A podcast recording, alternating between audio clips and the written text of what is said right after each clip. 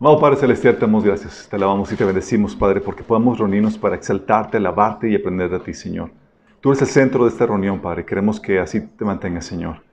Que todo lo que se haga gire sea para ti, para tu gloria y tu honra, Señor. Que ahora disponemos nuestros corazones para aprender más de ti, Señor. Pedimos que transforme nuestras vidas por poder de tu palabra y tu Espíritu Santo, Señor, y que hables a través de mí. Cubras cualquier deficiencia, Señor. Que se pueda transmitir el mensaje con claridad con el poder de tu Espíritu Santo. Te lo pedimos en el nombre de Jesús. Amén. Ok, chicos. Aquí podemos ver quién llega tarde. eh, vamos a, hoy vamos a hablar acerca de, de, la envidia, chicos. Es un tema que, eh, que nos involucra a todos porque todos tenemos todos lidiamos con este asunto de la envidia. Sí, todos lidiamos con esto, chicos. Cuando llegamos a Cristo, venimos con un montón de vicios, pecados y demás. Sí, es cierto, somos hechos nuevas criaturas en Cristo. Dice la Biblia en 2 Corintios 5, 15, que de modo que si alguno está en Cristo, nueva criatura es. Las cosas viejas pasaron y aquí todas son hechas nuevas. Y esto de, de decir que esto quiere decir que naciste de nuevo, que tienes una nueva naturaleza, como dice Juan 3.3, que si no nacieras nuevo no podrás entrar al reino de, Dios. Tú naciste de nuevo y ahora tienes una nueva naturaleza que te lleva a hacerle guerra al pecado y comenzar un proceso de santificación. De hecho, de eso habla la Biblia. El hecho de que seas una nueva criatura no significa que no tengas, que ya esté todo perfecto y renovado y demás. Significa que ahora tú le declaras la guerra al pecado y que comienza este proceso de santificación en tu vida. Romanos 8, 12 al 14 dice, por lo tanto, amados hermanos, no están obligados a hacer lo que su naturaleza pecaminosa los incita a hacer, pues si viven obedeciéndola, morirán. Pero si mediante el poder del Espíritu hacen morir las acciones de la naturaleza pecaminosa, vivirán. Pues todos los que son guiados por el Espíritu de Dios son hijos de Dios. Efesios 4 del 22 al 25 reitera esto, dice, con respecto a la vieja, a la vida que antes llevaban, se les enseñó que debían quitarse el ropaje de la vieja naturaleza, la cual está corrompida por los deseos engañosos ser renovados en la actitud de su mente y ponerse el ropaje de la nueva naturaleza creada a imagen de Dios en verdadera justicia y santidad. Fíjate cómo está hablando aquí de que llegas a Cristo y eso, el hecho de que seas una nueva naturaleza, significa que empieza el proceso de santificación. Tienes que empezar a limpiar el terreno, que es tu alma, tu ser, para el Señor. ¿Sí? No significa que ya todo está completamente reformado, listo, impecable. No, comienza la, comienza la, la batalla, la lucha contra el pecado. Y el proceso de santificación, chicos, incluye el deshacernos de la envidia.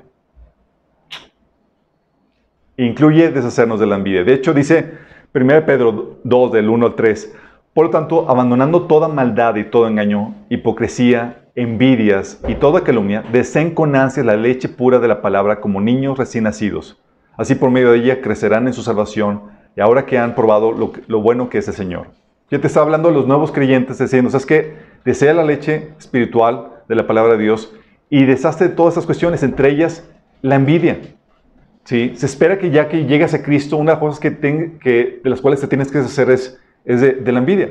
Gálatas 5, del 25 al 26 lo reitera cuando dice, ya que vivimos por el Espíritu, sigamos la guía del Espíritu en cada aspecto de nuestra vida. No nos hagamos vanidosos ni, provoquemos, ni nos provoquemos unos a otros, ni tengamos envidia unos de otros. Fíjate cómo está hablando. El proceso de reforma en tu vida, en tu camino cristiano, en tu vida, va a implicar deshacerte de la envidia. Romanos 10.9 dice, ya que nosotros pertenecemos al día, vivamos en, con decencia la vista de todos. No participen, no participen en la oscuridad de las fiestas desenfrenadas, ni de las borracheras, ni vivan en promiscuidad sexual e inmoral, ni se metan en peleas ni tengan envidias. De hecho, la idea es que tu proceso de santificación llegue al punto donde ya conquistaste esa área y ya no tienes envidias. ¿Es posible? Sí, sí es posible, chicos. dice la Biblia, de hecho, en Tito 3, del 3 a 6. Fíjate cómo habla del tiempo pasado. Dice, en otro tiempo, también nosotros éramos necios y desobedientes. Estábamos descarriados y éramos esclavos de todo género de pasiones y placeres Vivíamos en la malicia y en la envidia. Fíjate cómo habla de en qué? En pasado. Éramos detestables y nos odiábamos unos a otros, pero cuando se manifestó la bondad y el amor de Dios, nuestro Salvador, Él nos salvó no por nuestras propias obras, como habla aquí en términos pasados. ¿Por qué? Porque se puede conquistar esto, chicos. El Espíritu Santo te da la capacidad para poder vencer aún esa situación que es el pecado de la envidia. Y eso es algo muy importante, chicos. ¿Sabes por qué? Porque la envidia te convierte en el malo de la historia. Ya hemos hablado anteriormente de la calumnia, en otros estudios de la deslealtad, del orgullo, e incluso hemos tocado el tema de la envidia un poco en el taller de finanzas. Yo quiero que profundicemos en ese tema. ¿Por qué? Porque la envidia es particularmente siniestra, porque te convierte en el malo de la historia, chicos. Por envidia fue que Caín mató a Abel. Desconectó esto. Vuelvo a conectarlo. Avísenme, chicos, para. nunca se proyectó. Nunca se proyectó. Desde. Por envidia fue que Caín mató a Abel. Sí.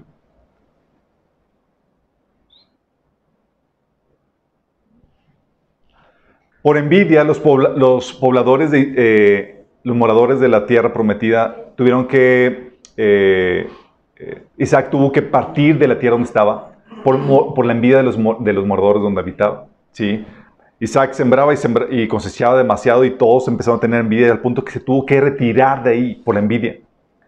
Por la envidia, los hijos de Israel vendieron a José, como dice Hechos 7 del 9. Por, envidia había rivalidad entre las dos esposas de Israel, como dice Génesis 31. Por envidia, el pueblo de Israel se levantó contra Moisés y Aarón en el desierto y fueron tragados por la tierra. Fue por envidia, de, eso es lo que dice Salmo 106, 16. Dice, la gente del campamento se puso celosa de Moisés y tuvo envidia de Aarón, el, santo sacerdote del Señor. Por esa causa, la, tierra se abrió y se tragó a Datán y enterró a Abiram junto con los otros rebeldes. Por envidia, Saúl persiguió a David, chicos. Otra vez. Thank Está intermitente, exactamente. Por envidia, Saúl persiguió a David. Por envidia, los fariseos se entregaron a Jesús para ser crucificado. Por envidia, los judíos entregaron a Esteban a la muerte. De hecho, dice en Hechos 6, del 9 al 11, cuando él se puso a discutir ciertos individuos de la sinagoga llamada de, los libertos, donde había judíos de Sirene y de Alejandría, de Cilicia y de la provincia de Asia.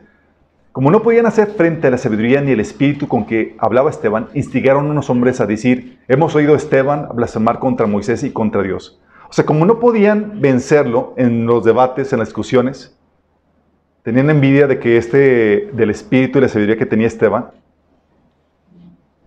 lo entregaron a muerte, chicos. Nada más porque Esteban era muy bueno en los debates. Por envidia, los líderes religiosos persiguieron a los apóstoles. Y lo que dice Hechos 5 del 16 al 18.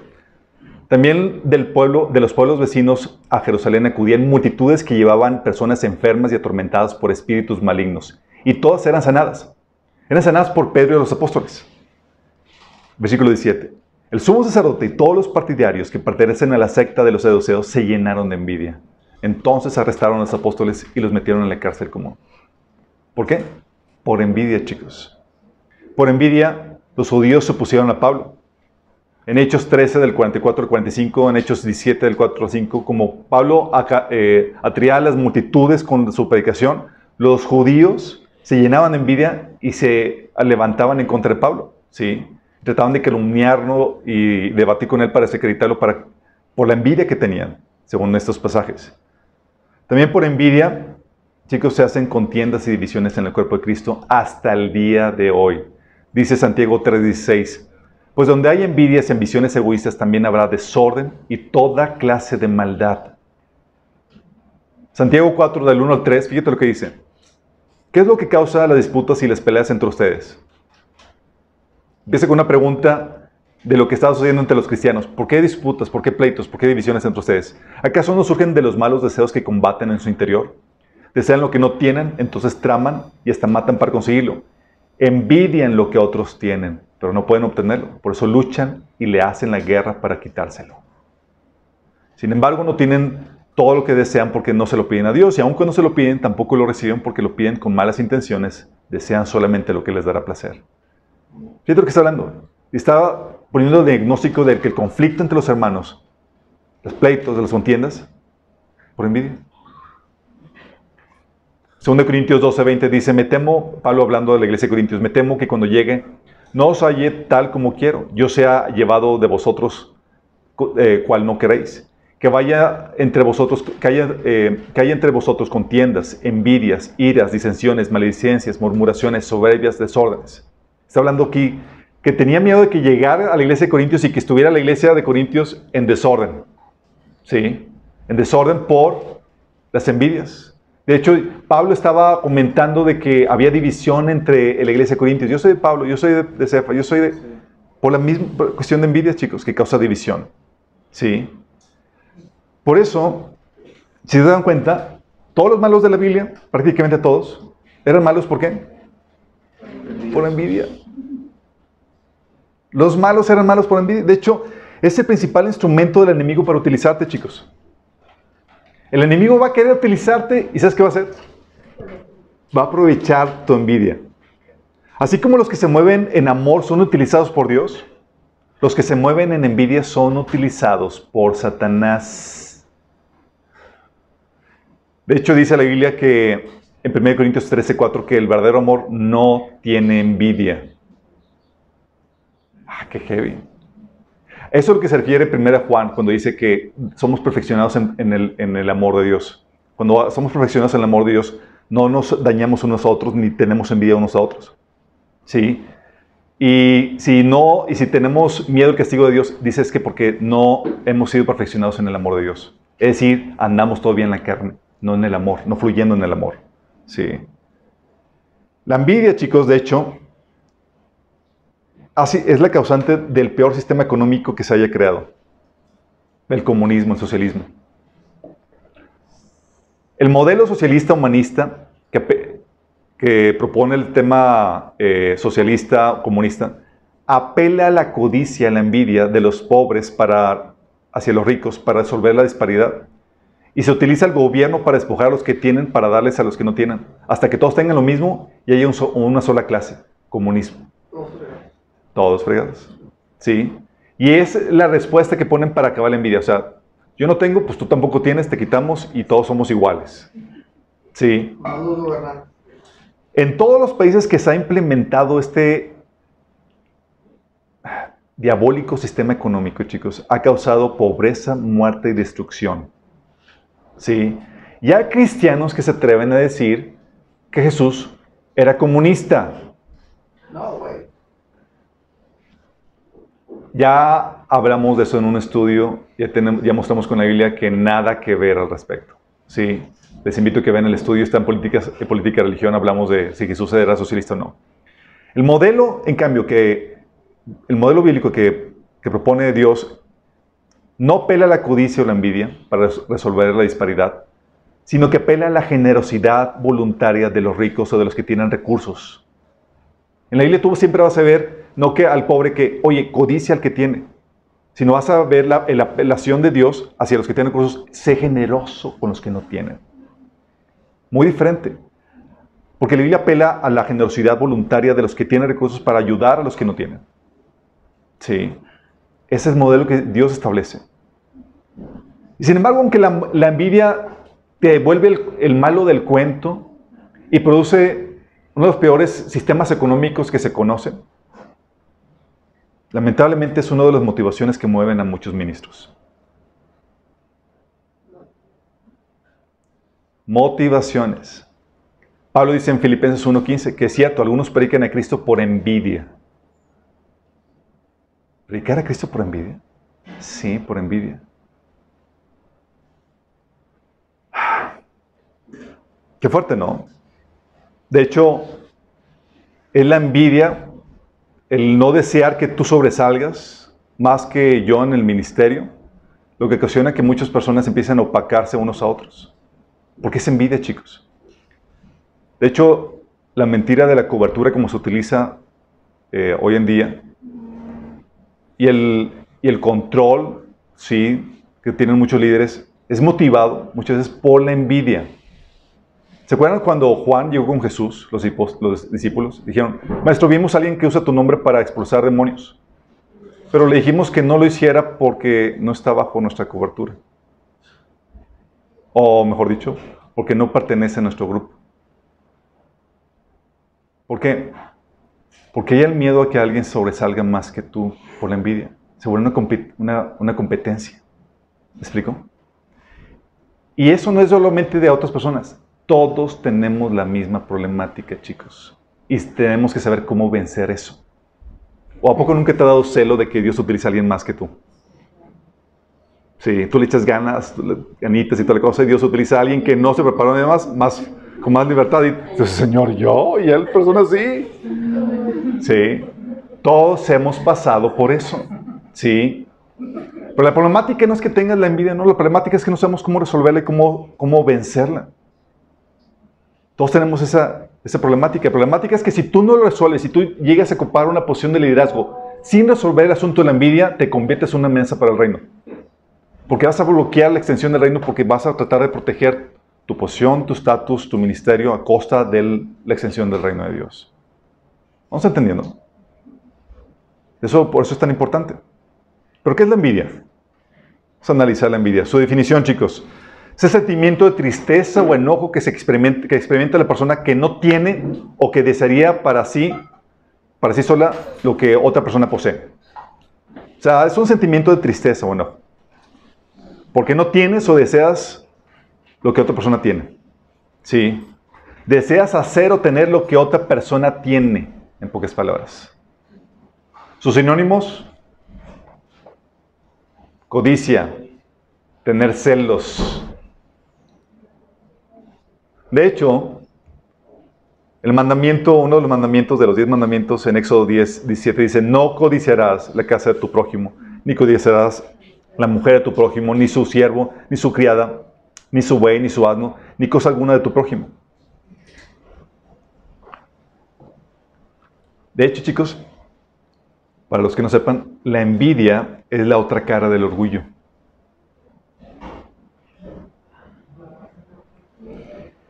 Fíjate bien esto. La envidia se manifiesta como, como tal cuando estás en una posición de desventaja frente a otros.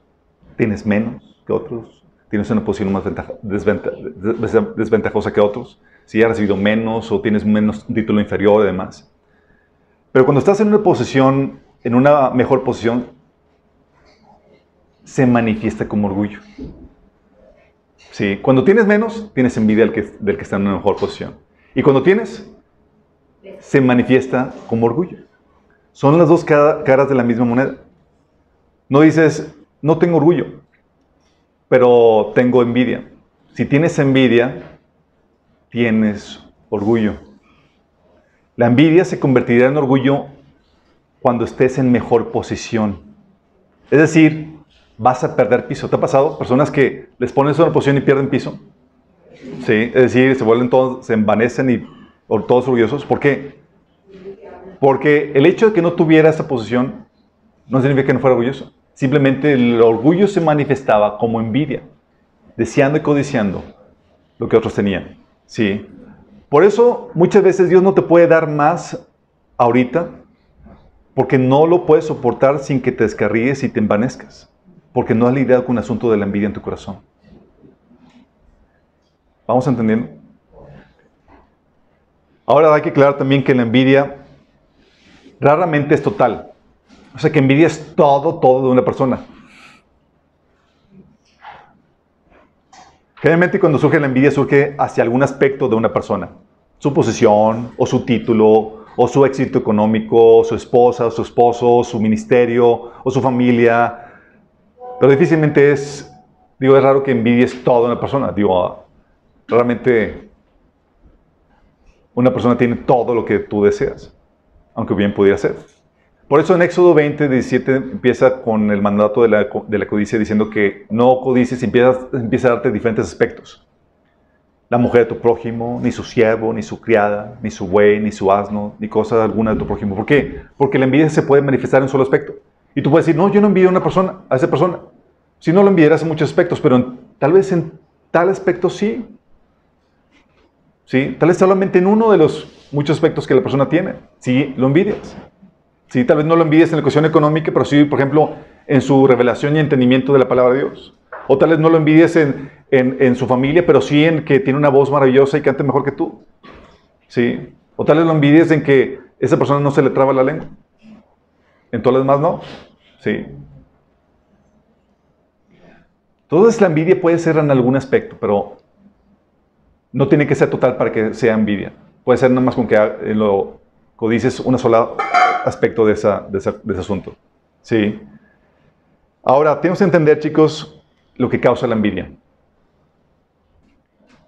Hay tres, cuatro o cinco cosas que causan la envidia. A ver, déjame ver. Una, dos, tres y cuatro. Son cuatro cosas. La primera, la mentalidad, chicos. Mentalidad. Hay una forma de pensar que produce la envidia. Sí. Aquí estamos, chicos. y no es que tenga envidia de que le pongan más atención a él. Nos vamos a acostumbrar al movimiento. Así es, se van a acostumbrar. Estás proyectando. Estoy proyectando, definitivamente. Hay una forma de pensar que causa la envidia. Sí. Creer que ¿Qué forma de pensar, chicos? Creer que vales o eres mejor por tu posesión, por tu título, por tus recursos, por tus logros, por tus relaciones, por tus privilegios. Creer que tu sentido de valía depende de lo que tienes, de lo que has conseguido, de tu posesión. Por eso es indispensable que definamos nuestro valor en lo que Dios hizo por nosotros. Porque si tú no aprendes a, a definir tu valor en lo que Dios ha hecho por ti, vas a caer en la envidia. ¿Sí me explico? Dice 1 Pedro 1 del 18 al 20. Como bien saben ustedes, fueron rescatados de la, vida absurda que heredaron de sus antepasados. El precio de su rescate no se pagó con cosas perecederas como el oro o la plata, sino con la preciosa sangre de Cristo como de un cordero sin mancha y sin defecto. El Señor te está dando aquí un valor y el valor que te está dando es la de la sangre de Cristo. Si eres valioso por lo que Dios hizo por ti, ¿Cuánto vale un objeto? Algo. Vale lo que pagas por eso. Eso es lo que vales. Sí. Y en ese sentido, el Señor ha definido tu valor con la sangre de Cristo. ¿Qué por? Sí. Efesios 1 del 4 al 6 dice, según nos escogió en Él antes de, toda, de la fundación del mundo, para que fuésemos santos y sin mancha delante de Él en amor, habiéndonos predestinado para ser adoptados hijos suyos por medio de, Jesucristo, según el puro afecto de su voluntad, para la alabanza de la gracia, de, la gloria de su gracia, con la cual nos hizo aceptos en el amado. Y aquí está hablando de que es un asunto de gracia, por el cual hemos sido aceptados en Dios. Sí. Romanos 5.8 dice, pero Dios demuestra su amor para con nosotros en que cuando todavía éramos pecadores, Cristo murió por nosotros. Tú eres valioso. Y Dios definió su valor, el valor que tú tienes, por el sacrificio que hizo por ti. Sí. No por tus títulos, no por, por tus posiciones. Todos estábamos en la misma encrucijada del pecado. Sí. El mismo tolladero. Y nos hemos vuelto muy especial a Él porque creemos en Él y le amamos. Fíjate, ¿en qué estriba tu, tu posición de estatus especial delante de Dios. ¿En lo que has hecho? En que has creído en Dios y le has amado. Dice 1 Corintios 8:3, pero si alguno ama a Dios, es conocido por él. De hecho, la Biblia dice que a los que antes conoció, a esos predestinó. ¿Quiénes son los conocidos por Dios? Los que aman a Dios. Dios sabía de antemano quién iba a corresponder su amor. Él sabía que tú le ibas a corresponder y te escogió por eso. No por lo que hiciste, porque simplemente tú ibas a corresponder a su amor. Y porque ibas a creer en Él. Juan 17, del 8 al 9 dice, les he entregado las palabras que me diste y ellos la aceptaron. Saben con certeza que salí de ti y han creído que tú me enviaste. Ruego por ellos, no ruego por el mundo, sino por los que me has dado porque son tuyos. Fíjate, el Señor te ha hecho de Él porque has aceptado, has creído las palabras que Él te ha dado. Sí. De hecho, por eso dice eh, la Biblia que en Juan 4:23 que el Padre está buscando adoradores que le busquen, que le adoren en espíritu en verdad. Tu estatus especial, chicos, no es por lo que hiciste, es por la actitud de tu corazón, que le crea al Padre y que le ama. Por eso Señor es mío, yo escogí. Sí. Y por eso pagó el precio por ti.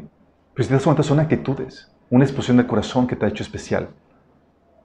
No lo que hiciste, no tu posición, no tu estatus. Por eso hay personas que pueden tener un mejor estatus, una mejor posición, pero aman genuinamente a Dios y son para Dios mucho más importantes, son especiales, más especiales que aquellos que tienen mejor rango, posición, pero que desprecian a Dios. Y eso lo vimos en el estudio de la sabiduría oculta de Dios, para los que no se acuerdan. Sí. Y el valor de lo que logramos, dices, oye, pero, pues, oye, yo le echo ganas al servicio al Señor. Debo tener algún mayor mérito por eso, ¿no? se desgastan más sirviendo a Dios, se preparan más. Mira, el valor de lo que logramos para Dios con nuestro trabajo, para Él. La Biblia nos enseña a ver, a ver ese trabajo que hacemos de forma incierta hasta que estemos delante de Él. O sea, no te puedes ni siquiera gloriar de eso. Dice 1 Corintios 3 eh, y del 4 al versículo 1 al capítulo 4 del 1 al 6 dice, así que no se jacten de seguir a un líder humano en particular Así que Apolos y a mí considéranos como simples siervos de Dios a quienes se nos encargó la tarea de explicar los misterios de Dios. Ahora bien, alguien que recibe el encargo de administrador, de administrador debe ser fiel. En cuanto a mí, me importa muy poco cómo me califiquen ustedes o cualquier autoridad humana. Ni siquiera confío en mi propio juicio en este sentido. Tengo la conciencia limpia, pero eso no demuestra que yo tenga la razón. Es el Señor mismo quien me evaluará y tomará la decisión. Así que no juzguen a nadie antes de tiempo, es decir, antes de que el Señor vuelva, pues Él sacará a la luz nuestros secretos más oscuros y revelará nuestras intenciones más íntimas. Entonces Dios le dará a cada uno el reconocimiento que le corresponda.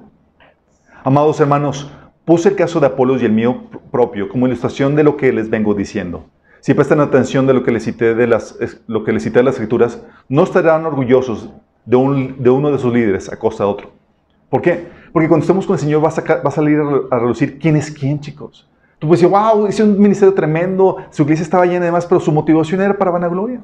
¿Y tú cómo sabes? Por eso dice Mateo 19, del 28 al 30, que muchos que ahora son los más importantes en ese día serán los menos importantes. Y aquellos que ahora parecen menos importantes en ese día serán los más importantes. Nos vamos a llevar cada sorpresa. Y tú dices, wow, es que es un siervo de Dios, está haciendo todo el trabajo y demás, pero tú sabes las motivaciones. Tú sabes lo que es en secreto. Tú sabes lo que, lo que está pasando en su corazón. Es cuando estemos con el Señor que va a sacar nuestros oscuros, nuestros secretos más oscuros, como dice Pablo, y las intenciones más íntimas. Y tú sabes que si tú hiciste algo para el Señor con la motivación incorrecta, con la, eh, con la intención equivocada, no hay ninguna recompensa y no se toma en cuenta todo lo que hiciste mejor dicho, aquello que hiciste con esa motivación. Por eso, aunque estés sirviendo al Señor y tú tengas una mejor estatus o posición que hayas ganado por el servicio a Dios, como no sabemos realmente con qué motivación y, qué está sucediendo dentro de tu corazón, se nos enseña a ser reservados con cuanto a eso. Hay gente que dice, no, es que te vas a llevar tu, un montón de coronas. No sabemos. Sí, nosotros solamente vemos las apariencias, no conocemos el corazón. Por eso Filipenses 2.3 dice, no hagan nada por egoísmo o vanidad, más bien con humildad consideran a los demás como superiores a ustedes mismos. Como no sabes quién es quién, se te enseña a considerar a los demás como superiores a ti mismo. ¿Vas entendiendo? ¿Por qué? Porque no sabemos realmente cuál es la posición de cada quien. Sí. Ahorita que muchos que son grandes, dice Jesús, te advierten, van a ser los menores. Y cuando estemos, y muchos pequeños van a ser los grandes. Qué fuerte, ¿no? Por eso es, oye, mi sentido de valor en qué está? En lo que hizo el Señor por mí. Y lo que hago no me puede dar mayor orgullo ni nada porque no sé exactamente cómo voy a ser compensado.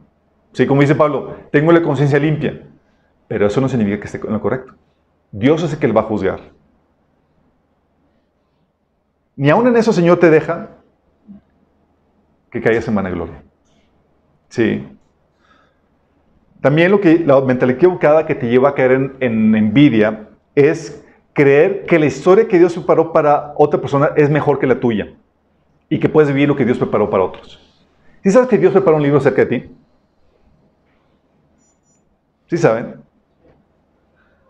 Dios preparó un libro donde escribió todo lo que tenía preparado para ti.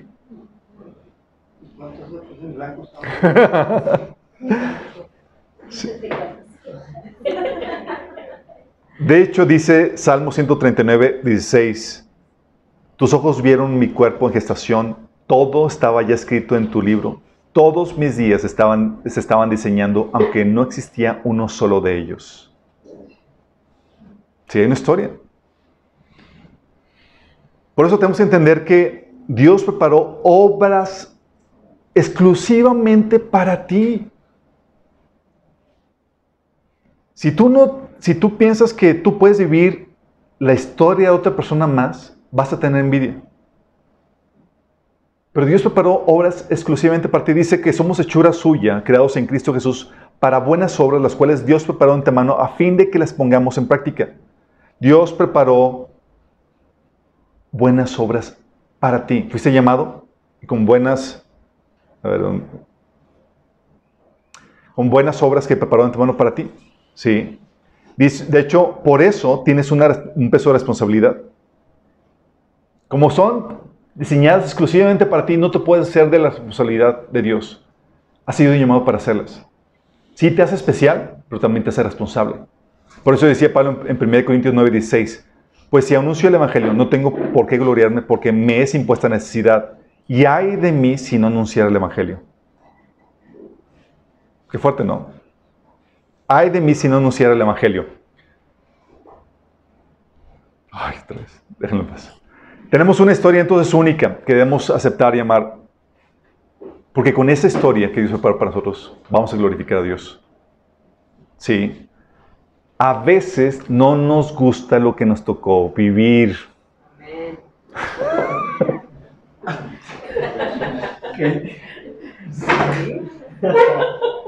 A veces no nos gusta. Sí, hay pruebas, dificultades y demás. Oye, ¿ves la, la, historia en la Biblia? Tiene, tiene, toda la historia de los grandes héroes de la fe tiene su parte desagradable. David en exilio, apartado de su esposa, su familia y demás, viviendo en persecución.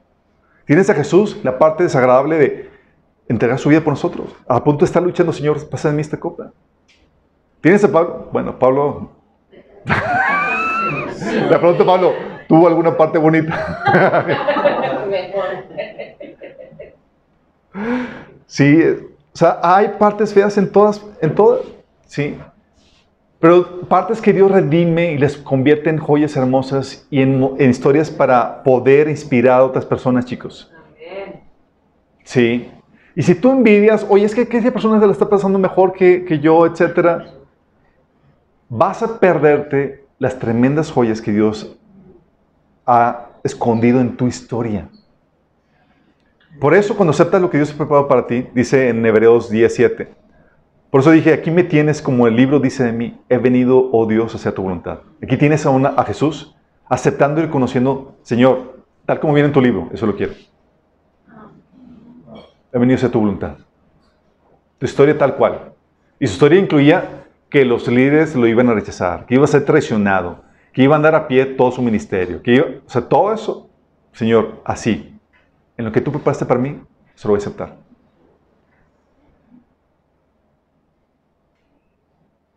Miren chicos, hoy está en moda la, toda la problemática trans, ¿verdad?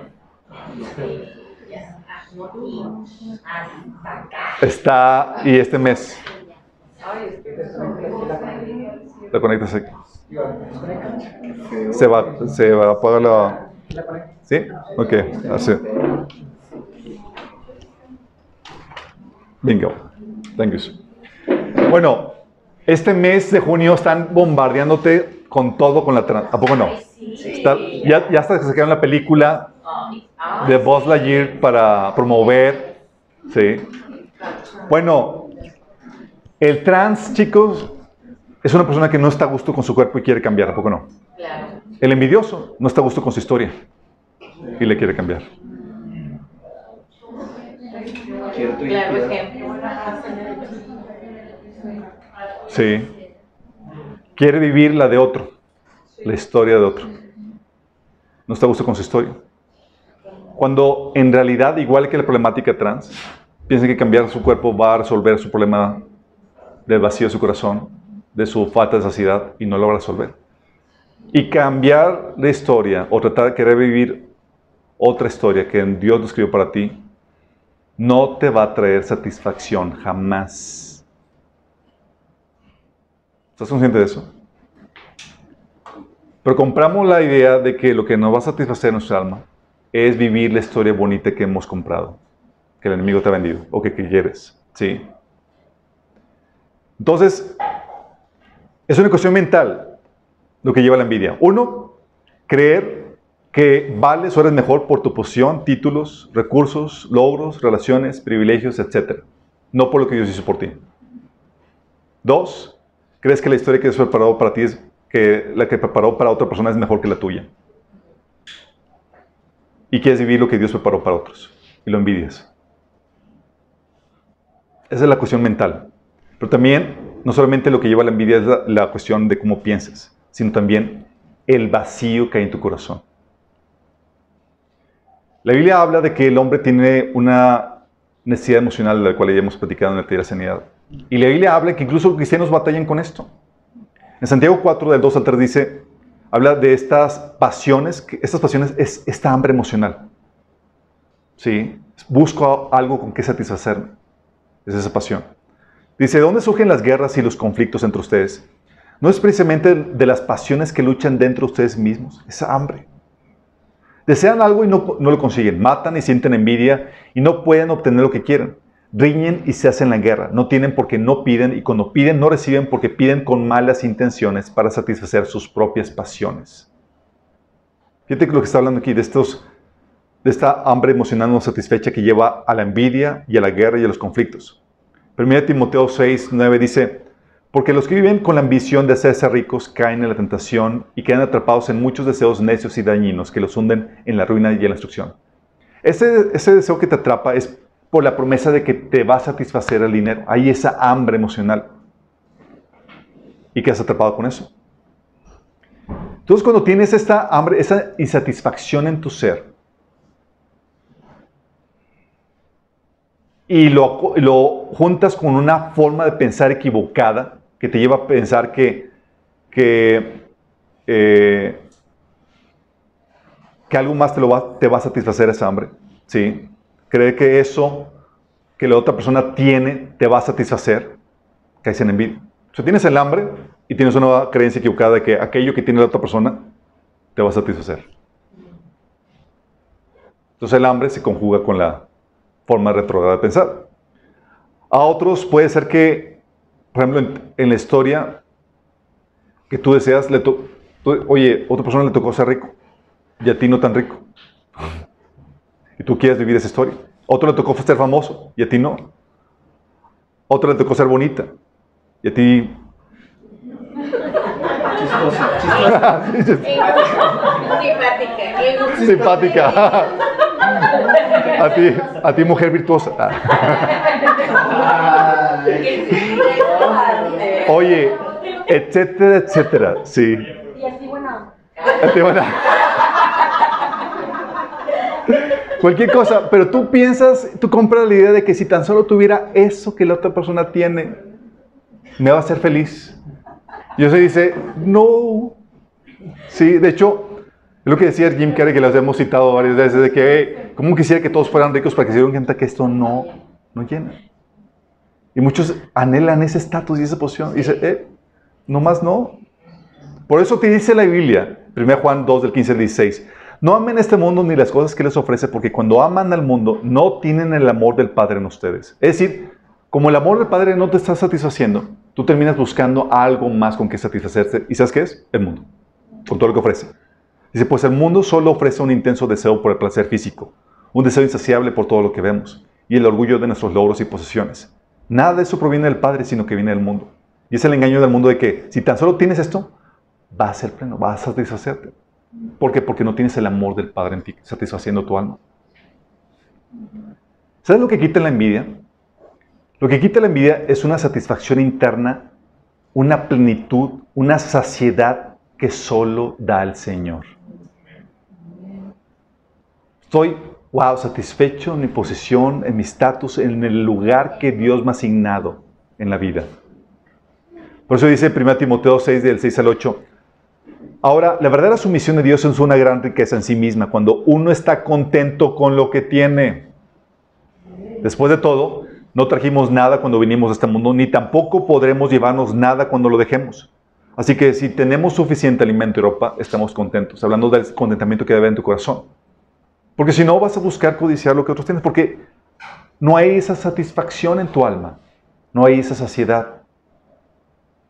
Dice Juan 7, del 37 al 39. Hablando Jesús a las multitudes, decía, si alguno tiene sed, que venga a mí y beba. De aquel que cree en mí, como dice las escrituras, brotarán ríos de agua viva. Con esto se refería al Espíritu que habían de recibir más tarde los que creyeran en Él. Y es el Espíritu el que te da esa satisfacción. Porque dice Romanos 5:5, pues sabemos con cuánta ternura nos ama Dios porque nos ha dado el Espíritu Santo para llenar nuestro corazón con su amor. ¿Para qué te das el Espíritu Santo? Para llenarte, satisfacerte con su amor. Por eso el salmista en el Salmo 73, versículo 25 dice, decía, ¿a quién tengo yo en los cielos sino a ti? Y fuera de ti, nada deseo en la tierra. ¿Qué tenía este, este salmista? Esa satisfacción, esa saciedad. Oye, otro está prosperando más que tú. Yo estoy ah, lleno, satisfecho en el Señor. Sí. Oye, que aquel lo, lo promocionaron. Mira, yo tengo Cristo. Sí. Por eso decía eh, Pablo en Filipenses 3, 17, 9. Sin embargo, todo aquello que era para mí ganancia, ahora lo considero pérdida por causa de, de Cristo. Es más, todo lo considero pérdida por razón del incomparable valor de conocer a Cristo Jesús, mi Señor. Por Él lo he perdido todo y lo tengo por estiércol a fin de ganar a Cristo y encontrarme unido a Él. Lo he perdido todo a fin de conocer a Cristo. Pablo, ¿por qué? Porque solamente Cristo te da esa satisfacción. Uno piensa que va a ser la posición, el título, eh, tus proyectos, lo que el mundo ofrece en pocas palabras. Y se dice, uh, uh, soy yo. Una profunda relación conmigo es lo único que va a satisfacerte. Y cuando encuentras esa satisfacción, mira, a veces llega, trata la envidia de, coquetearte y dice, mira cómo él está teniendo. Y el Señor llega, hey, tú me tienes a mí. Ah, sí cierto, Señor, tengo a ti. Pero a veces perdemos piso. Sí, o sea, tienes a Cristo. ¿Qué se puede comparar con el tremendo valor de conocer a nuestro Señor? ¿Qué cosa más importante que Cristo, chicos? Nada. Pero a veces se nos olvida lo que tenemos. Y no lo disfrutamos o no, no le sacamos provecho a ese vínculo tan hermoso que a tener con nuestro Señor, que nos hacía. Entonces tienes forma de pensar que te lleva a la envidia. Tienes forma de pensar y también el vacío en el corazón. Dos cosas. La tercera, heridas también pueden causar envidia, chicos. Heridas. Por un lado, la herida, chicos, cuando te toca vivir un momento desagradable. La historia triste que Dios escribió para ti. Imagínate. Todos vamos a pasar por situaciones desagradables. Jesús dijo que en este mundo tendríamos que aflicción. ¿Sí? Pero la aflicción se convierte en tremendas perlas y joyas que glorifiquen a Dios y que bendicen a otras personas. Siempre y cuando hayas recibido el consuelo de Dios en tu vida. Porque si no recibes el consuelo de Dios, la situación desagradable que sufriste, que viviste, saber con una pérdida como me echaron a perder la vida, me fregaron. Y tú ves a alguien que tiene aquello que se echó a perder. Tú vas a sentir que no es hasta que llega el consuelo de Dios y dice, hey, mira el tremendo tesoro que hay en esta situación que viviste. ¡Wow! ¿Sí? Que es ese consuelo que Dios trae. Que puedes voltear a los demás, a la demás gente y dices, o sea, no codicio eso. ¿Te imaginas? Por ejemplo, tenemos, podemos poner varios ejemplos, pero uno de los más vistosos es Nick Vujicic con su sin manos y sin pies. ¿Tú crees que tiene envidia de los que tienen manos y, y pies?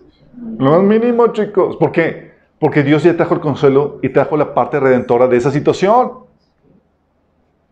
Eso le ha abierto las puertas para viajar, predicar a personas en el gobierno, ha escrito libros, a, a saber cosas que ni tú ni yo.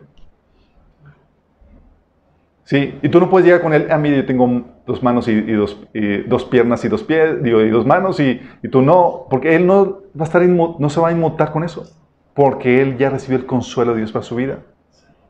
Y hay gente que ha perdido familia, y el consuelo de Dios ha venido a restaurarlo. Pero cuando no hay ese consuelo, aquello que perdiste se convierte en el objeto de tu envidia. Vamos, vamos entendiendo, chicos. También hay heridas mal fundadas, chicos. Heridas mal fundadas, ¿a qué me refiero? Heridas, ¿se acuerdan? Una vez vimos el estudio acerca del falso consuelo.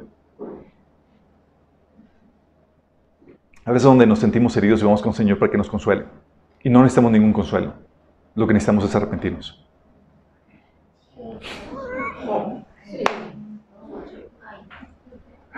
Para los que no sepan, hay un estudio acerca de eso, el falso consuelo. Hay gente que arruina su vida por su, por su propia necesidad, dice la Biblia en Salmo 19.3, y después se enoja con el Señor. Digamos, Señor, es que es, y el Señor, ¿ya entendiste? ¿Qué razón? Tus malas decisiones te llevaron a esto. Sí. Y a veces ellos se sienten, la persona que está envidiando se siente que su prójimo lo desplazó o le quitó algo, que le quitaron la valoración o la aceptación cuando es simplemente consecuencia de sus propias, de sus propias decisiones, de sus propias acciones. O es algo que ni siquiera debería estar buscando.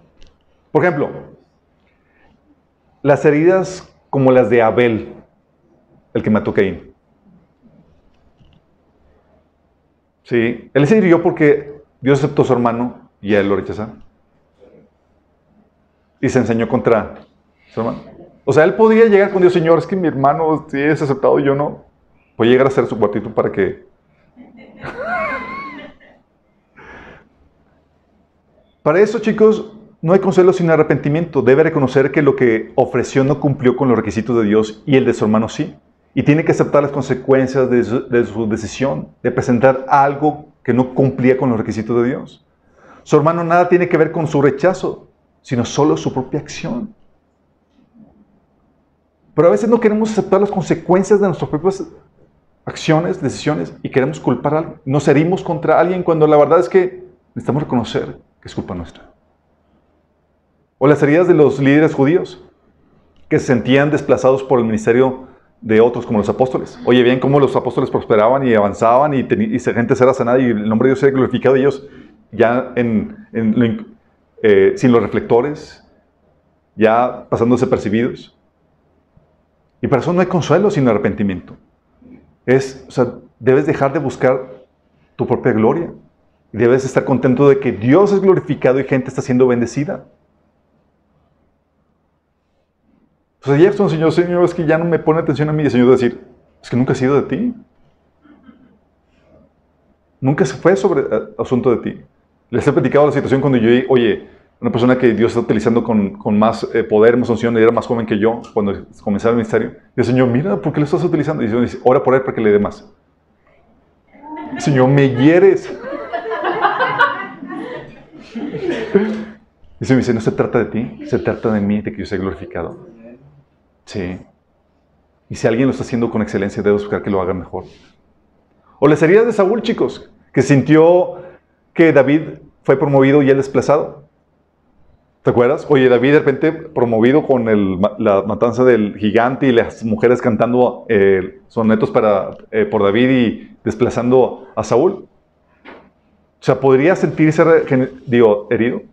O sea, podría buscar consuelo. Lo que necesitaba es arrepentimiento. Debe reconocer que su rechazo fue producto de su desobediencia e infidelidad a Dios y debe asumir las consecuencias con humildad.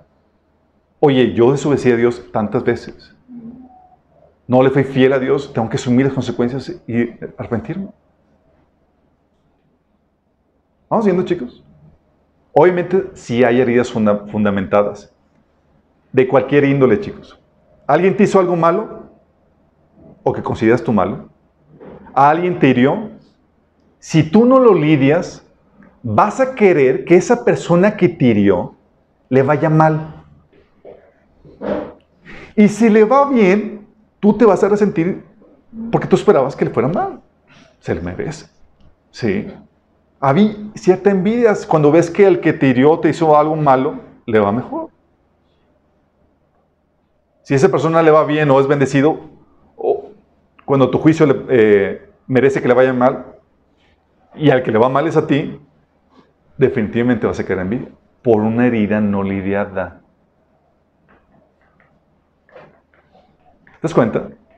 Forma de pensar. Vacíos emocionales, heridas. Sí. Y las heridas, chicos, no lidias llevaron lo, que lleva. No, no correctamente con el asunto de tu corazón. Te resientes. Eso llevó que los hermanos de José lo vendieron. Eso lo llevó que Caín matara a Abel. Pero también hay otro aspecto que causa la envidia, que son los hábitos. Hábitos. Sí. Te pueden a ti criar, por ejemplo, te pueden haber dado a ti una crianza que te, lleva, que te ponían de perfil para ser envidioso. Padres pueden criar a hijos perfilados para la envidia. ¿Cómo? Por ejemplo, dándoles todo lo que quieren, no les enseñan contentamiento con lo que tienen. Así, están, así estarán insatisfechos hasta obtener lo que quieren porque siempre les dieron lo que querían. ¿Sí? Y dándoles todo lo que quieren o lo que ellos demanden, les enseñas a resentirse contra aquello que no se los da o aquello que estorba el que lo obtengan. ¿Sí?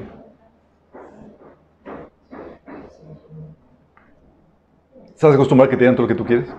Todo, todo lo que tú querías. Alguien se pone en tu camino y te impide obtener lo que tú deseas. Uh. Sí. Para envidia. Alguien tiene lo que tú deseas y siempre estás acostumbrado a obtener lo que tú querías. Uh. Va a haber envidia. Sí. Es una forma de hábito, chicos. Pero hay otros hábitos que, se, que vienen por relacionarte con gente equivocada. Los hábitos, costumbres y valores se, contagian, chicos. Dice 1 Corintios 15:3 que las malas compañías corrompen el buen carácter. Oye, tú eras bien tranquilo y demás, pero por relacionarte con gente snob, elitista, de repente empezaste a caer en lo mismo por ver de forma continua lo que otros estaban haciendo. ¿Te imaginas? Por relacionarte con personas. Pero tenemos una problemática con respecto a la envidia. Ya vimos lo que lo ocasiona, chicos. Sí.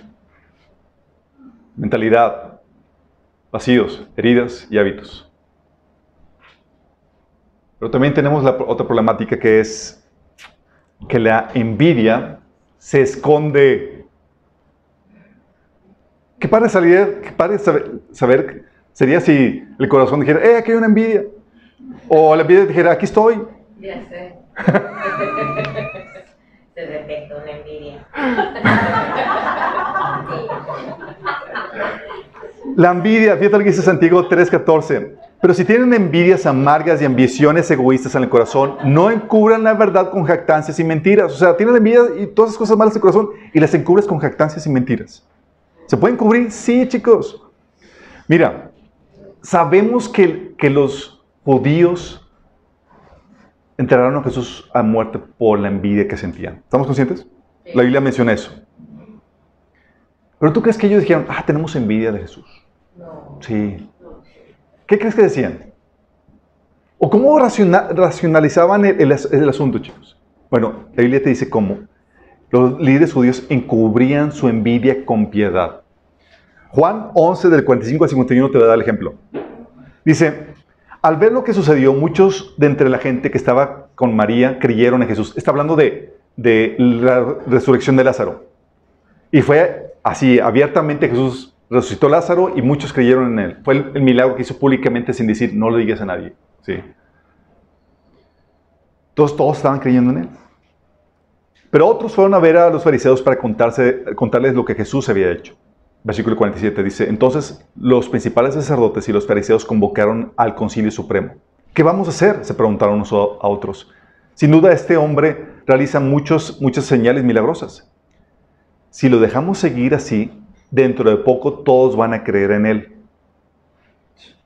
Y como somos tan envidiosos, queremos matarlo. No, chicos. Fíjate el argumento, la racionalización. Entonces el ejército romano vendrá a destruir tanto nuestro templo como nuestra nación. Cafás, quien era el sumo sacerdote en aquel tiempo, dijo, no saben de qué están hablando, no se dan cuenta de que es mejor para ustedes que muera un solo hombre por el pueblo y no que la nación entera sea destruida. O sea, ellos justificaron su envidia con hay que resguardar nuestra nación y el templo. Y suena piadoso, ¿a poco no? Ah, pues no, pues sí, oh, gran Caifás. Estaban justificando su envidia y le estaban vistiendo de piedad. ¿Y tú crees que nomás es a ellos?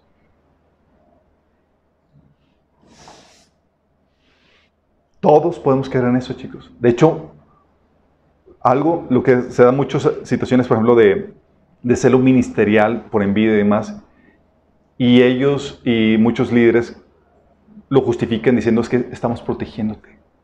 Sí, no te nos vayas a desviar ni demás y, y, hablan- te dan el asunto de la cobertura para que no sobresalgas tú por encima del ministerio de otras personas, para el asunto de que eh, de, la envidia, pero lo- te lo venden con una cobertura piadosa. Vamos entendiendo. Es que necesitas pedirme permiso a mí y no puedes hacer nada sin, sin mi permiso. Y tiene que ser parte de mi ministerio. Sí. Cuando el asunto es un asunto de envidia, pero te lo visten espiritual, así como los fariseos. Es que no, es que no sabes, si lo dejamos a Jesús vivo, van a venir los romanos y van a destruir la, la ciudad y el templo. No podemos hacer esto. Y no es de sorprenderse, chicos, pues engañoso es el corazón, dice la Biblia en Jeremías 7:9.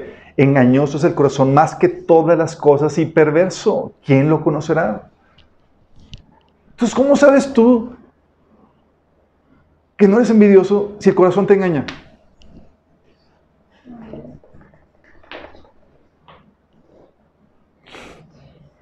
Por eso tenemos que ver los síntomas de la envidia. La envidia, chicos, como no es una acción, sino una actitud, una disposición del corazón, como es una actitud, eso lo hace fácilmente disfrazable, chicos.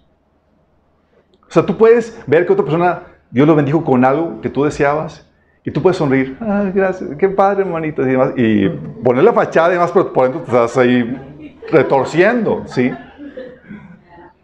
Porque la envidia es un asunto interno. Y tú puedes tener la fachada y la mejor actuación para vestir o disimular lo mal que sientes. Hay varios síntomas que podrías tener. Uno o varios síntomas de estos. Uno, desearle hacer mal sin razón alguna. Sí, no te hizo ningún mal, pero solamente porque le tienes envidia, así como Caín mató a Abel. Sí, fíjate lo que dice. Génesis 4, del 3 al 8. Dice, tiempo después Caín presentó al Señor una ofrenda del fruto de la tierra.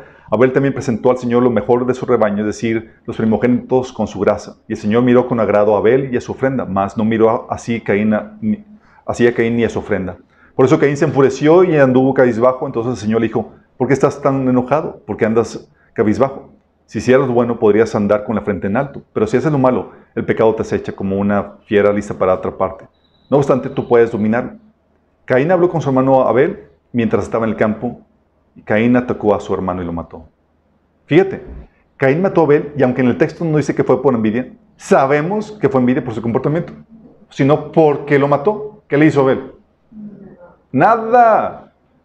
Cuando deseas hacer algún mal a una persona que no te ha hecho nada, oye, es que le tengo de hacer cosas malas, no sé por qué. Es envidia. Sí. La persona es bien gozosa, me enoja.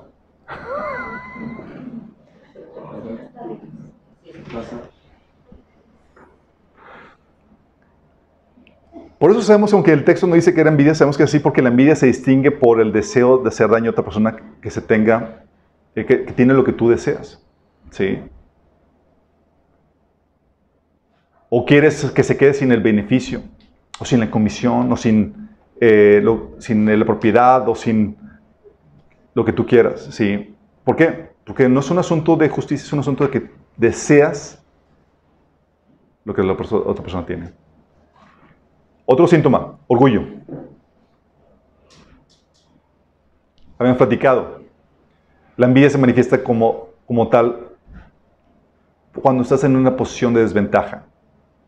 ¿Sí? Pero cuando estás en una mejor posición, va a manifestarse como orgullo, chicos. Como habíamos dicho, son la, son la cara de la misma moneda. Dices, oye, no- yo no tengo orgullo, pero sí tengo envidia. Lo mismo. Pero se está manifestando en diferentes, de diferente forma porque estás en una posición de desventaja. Hay de ti si te dan una posición de prominencia. Vas a perder piso, vas a hacer estragos. ¿Sí? Por eso, ¿se acuerdan? Hubo un, un candidato que tenía tanta envidia que no le daban el puesto. Y cuando se lo dieron, por eso, Dios no te puede dar más a ti como cristiano, como hijo de Dios, porque te está protegiendo. Porque mientras que tengas envidia, dice, si te doy más, hijo, te me vas a envanecer, vas a perder piso. Mejor así. Se hereda, se hereda. Las actitudes se heredan, digo, se contagian, claro, se aprenden. Otro síntoma, chicos. El snob, el elitismo. ¿Saben qué es snob? No. Snob. Salud. es elitismo, chicos.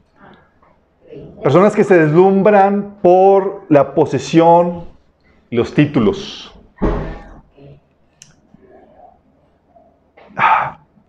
Santiago 2 del 1 al 4.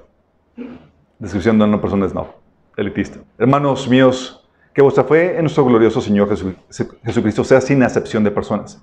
Porque si en vuestra congregación entra un hombre con anillo de oro y con ropa espléndida, y también entra un pobre con vestido andrajoso, y miráis con agrado al que trae la ropa espléndida, y le decís, siéntate tú, aquí en un buen lugar, y decís al pobre, estate tú allá en pie, o siéntate aquí abajo mi estrado.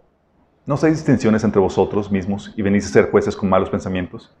Malos pensamientos porque está mal tu criterio, tu forma de pensar. Sigues creyendo que el valor de una persona está en lo que vale, en lo que tiene, ¿sí? en los recursos que tiene. Si tú te dejas impresionar por los títulos, las posesiones y los recursos, tú puedes caer fácilmente en envidia, porque dentro de ti todavía estás valuando a la gente por las apariencias y no por el corazón. Tu forma de pensar está equivocada. Y hay gente que se siente más o se siente mejor o se siente privilegiada porque tiene, se relaciona con tal persona de tal título tal situación y demás. La actitud debe ser como la que, como dice Pablo en 1 Corintios 5, 16. Así que, así que de ahora en adelante no consideramos a nadie según criterios meramente humanos. Es decir, no te voy a evaluar ni te voy a juzgar por lo que tienes, por la posición, por el título. Ahora te voy a juzgar por el corazón. ¿Amas al Señor? Sí. Dicho, ¿se acuerdan cuando Pablo visitó a Jerusalén y conoció a los apóstoles eh, cuando está comenzando su ministerio? Dice Pablo en Galatas 2.6. Dicho sea de paso, su fama de grandes líderes a mí no me afectó para nada porque Dios no tiene favoritos.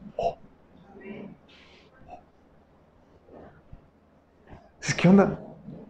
Sí, pero si tú te dejas impresionar por eso, cuidado. Sí. Es una síntoma de, que hay envi- envidia en tu corazón. La otra que hemos platicado es la, que vimos la vez, la, la pasada, el fin de semana pasado, que es la deslealtad. Hay un pasaje que habla a detalle acerca de esto, no se lo voy a leer todo, pero es, aparece en jueces 8, del 8.28 al jueces 9.20, que es los hijos de Gedeón, chicos, ¿se acuerdan? Gedeón salvó a Israel con 300 hombres, se arriesgó su vida y demás. Y este Gedeón tuvo 70 hijos.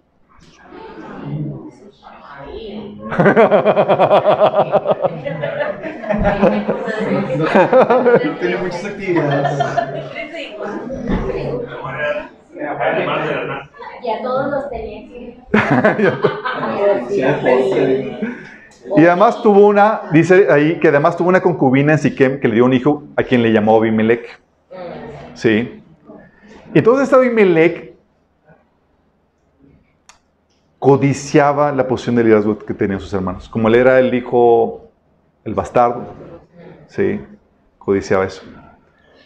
Entonces unió a los de, a los de Siquem que oye, somos parientes, ustedes y yo, vamos a quitar a los, a los hijos de, de, de Gedeón y pónganme a mí. Entonces mataron a todos los hijos y uno sobrevivió, uno se logró escapar. Dice ahí en el versículo 34 que se olvidaron del Señor su Dios, los israelitas, quienes los había rescatado de todos los enemigos que los rodeaban. Tampoco mostraron lealtad alguna con la familia de Jerobal, es decir, Gedeón, a pesar de todo el bien que le había hecho por, por Israel. Entonces mataron a los hermanos y uno de ellos dice que era Jotam el que sobrevivió. Jotam les dijo, les dio la advertencia a los de Israel, les dijo, ahora asegúrense de haber actuado honorablemente y de buena fe al elegir como rey Abimelech. Abimelech era el ambicioso, sí, quería lo que sus hermanos, los demás tenían. Dice, asegúrense de haber actuado honorablemente y de, de buena fe al elegir al rey Abimelech y de haberse portado bien con Gedeón y todos sus descendientes. Lo trataron con la honra que se merece por todo lo que realizó por ustedes. Pues luchó por ustedes y arriesgó su vida cuando los, cuando los rescató de los madianitas. Pero hoy ustedes se rebelaron contra mi padre y sus descendientes al matar a sus 70 hijos sobre una misma piedra. Y escogieron a Abimelech, hijo de la esclava, para que sea rey de ustedes, solo porque es su pariente. Total, ahí declaró una maldición. Pero la lealtad también es un síntoma. Oye, te ayudaron, te bendijeron y todo demás, y todavía los estacionas, ¿sí? Típicamente es porque hay una envidia involucrada de que estás deseando lo que la persona tiene, ¿sí? Que te lleva a ignorar todo lo bueno que ha hecho por ti. La otra, rebelión contra la autoridad. Cuando envidias al líder, sea de tu trabajo, ministerio, etc., esto provoca que busques socavarlo, traicionarlo, dañarlo, dañarlo y quedarte con su posición, con, los de, con lo que es de él, porque envidias lo que él tiene. Entonces se manifiesta como rebelión, también se puede manifestar así la envidia. Oye, ves al líder y demás y tú deseas lo que él tiene. Oye, es que siempre le hace caso a él y a mí no me hacen caso. Sí. De hecho, por eso Miriam y Aarón criticaron a Moisés, ¿se acuerdan? Fíjate lo que dice números 12 del 1 al 3. Dice, mientras estaban en Hazor, Miriam y Aarón criticaron a Moisés porque se habían casado con una cosita. Una cosita, chicos, es una negrita. Moisés, dijeron, ¿ha hablado el Señor solamente por medio de Moisés? ¿Acaso no ha hablado también a través de nosotros? Están pasando, porque cuando hay envidia de liderazgo, lo que haces es que empiezas a criticar. Empieza la rebelión.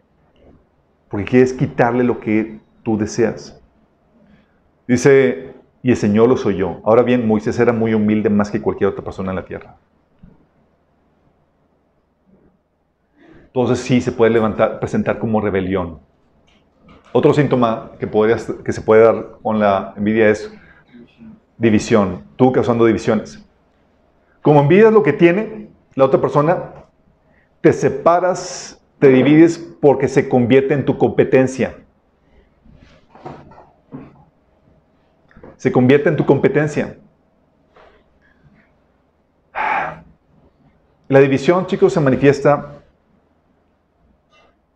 en que ya no se permiten ni siquiera asociaciones. Oye, vamos a asociarnos para hacer. No, no, no. Te bloqueas a asociarte porque la verdad, eh, porque cualquier, eh, te bloqueas asociarte en el área en la que envidias, porque se convierte en tu competencia. Tú quieres sobresalir por encima de él, no que estemos apoyándonos. Y eso se da muchas veces en los ministerios, chicos. La división que hay en las iglesias y ministerios y demás, mucho tiene que ver porque, ay, es que mi nombre sobresalga más, o mi ministerio sobresalga más. Sí. y se, y se obstaculizan las, las asociaciones y trabajar en conjunto por, por la envidia. Sí. Como envidias lo que la otra persona tiene, te separas, te divides, porque se convierten en tu competencia y tú quieres ganar tu competencia, no trabajar con ella. Sí. Obviamente sabemos que hay separaciones que se realizan con la motivación correcta. Sí. Pero muchas otras son asunto de envidia. Entonces esa división, esa falta de asociación es un síntoma. La otra, chicos, es la falta de empatía. La falta de empatía que te lleva a no gozarte con la bendición, promoción o mejora de tu prójimo. Dice la Biblia en Romanos 12, 15, alégrate con los que están alegres. Sí, yo me alegro. Si les ha pasado te, cuesta trabajo alegrarte con, con la bendición de otros. Dice, y llora con los que lloran. Pero cuando tienes envidia, sucede al contrario. Te alegras cuando el otro llora y lloras cuando el otro está alegre. No hay esa empatía. Wow, hermano, déjame darte la bendición. Me acabo de comprar un nuevo carro y tú, ay, en serio. Y tú botellando así como con, con el carrito ahí. Qué bueno, hermano, que Dios te bendice. sí. Y luego o le va mal a otro hermano y perdió tal asunto y demás, y tú, ay, bueno, ya no estoy tan mal. Y te, sientes, te, consuela. Sí, entonces te consuela que le vaya peor, peor que a ti. Ah, pues ya me siento mejor.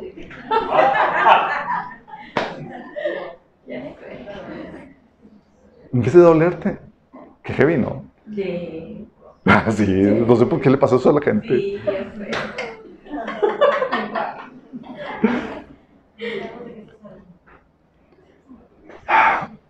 Eso sucede también, chicos. Tú puedes darte eso cuenta de muchos aspectos. O sea, tal vez no, sea, no suceda en todas las áreas, pero hay un aspecto que tal vez tú envidies. Y en ese aspecto te causa tristeza que otra persona prospere. Te causa tristeza, ah, estás quedando en, en envidia. Y tiene que ver con eso, chicos, una forma equivocada de pensar, un vacío emocional, todas las heridas. Fíjate lo que pasó aquí con, este con los discípulos de Juan. La vida, chicos, todos los vamos a tener al inicio de nuestra comunidad cristiana. Y a veces nos vamos a tardar añales en, hacer, en deshacernos de ello, Pero se espera que conforme vayas madurando, eso vaya desapareciendo. Aquí Juan te vas a topar un caso donde él ya estaba por encima de todo eso. Dice Juan 3 del 26 al 30. Entonces los discípulos de Juan fueron a decirle, Rabí, el hombre que estaba contigo al otro lado del río Jordán, a quien identificaste como el Mesías, también está bautizando a la gente y todos van a él en lugar de venir con nosotros. Nos está quitando la. ¿Estaban contentos, chicos? ¿Tú crees que se tienen envidia? Señor, o sea, nuestro ministerio está perdiendo popularidad, está yendo tras otros. Juan respondió, nadie puede recibir nada a menos que Dios se le conceda desde el cielo. Ustedes saben que les dije claramente, yo no soy el Mesías, estoy aquí solamente para preparar el camino a Él.